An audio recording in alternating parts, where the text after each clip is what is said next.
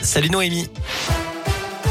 Salut Cyril, salut à tous. Le point sur le trafic d'abord, je vois que ça coince en ce moment sur l'A47 à hauteur de Saint-Chamond en direction de Lyon. On a un petit kilomètre de retenue et toujours sur la 47 mais cette fois-ci à hauteur de la Grand-Croix, on a deux kilomètres de retenue en direction de Saint-Étienne. Donc prudence dans le secteur.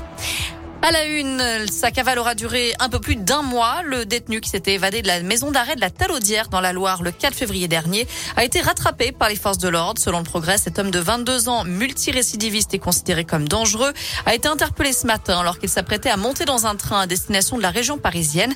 Il doit être présenté à un juge avant d'être de nouveau incarcéré.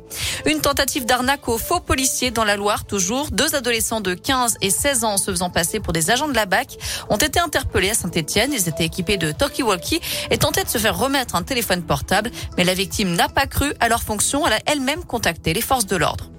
Nordal Lelandais, lui, a été condamné à huit mois de prison ferme pour recel. Le meurtrier de Maëlys et du caporal Arthur Noyer était jugé ce matin pour possession d'un téléphone portable et de deux cartes SIM dans sa cellule de Saint-Quentin-Falavie en Isère. C'était en décembre dernier.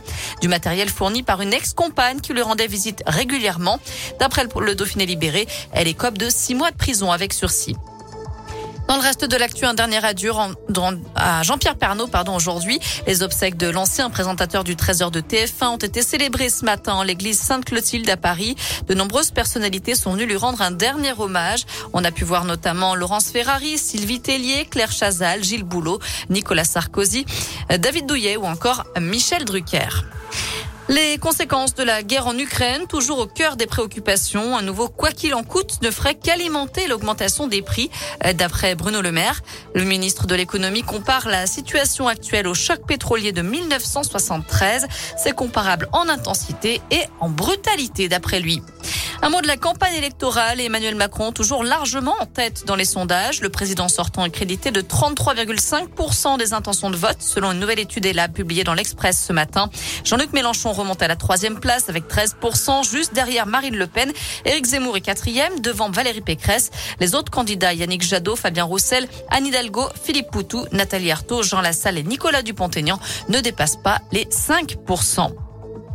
À la page des sports, une belle journée pour l'équipe de France aux Jeux paralympiques de Pékin. Le porte-drapeau Benjamin Davier a décroché une médaille d'or ce matin sur l'épreuve du sprint en ski de fond. C'est la sixième médaille des Bleus, la quatrième en or. Un mot de foot pour terminer et ce choc en Ligue des Champions à suivre ce soir. Le Real Madrid reçoit le PSG. C'est à 21h en huitième de finale retour. Un mot de météo aussi avant de se quitter. Pour cet après-midi, on garde un beau soleil et du ciel bleu. Les températures grimpent jusqu'à 16 voire 18 degrés. Demain matin, on aura quelques voiles nuageux mais rien de méchant. Les températures remontent à nouveau jusqu'à 18 l'après-midi. Merci Noémie.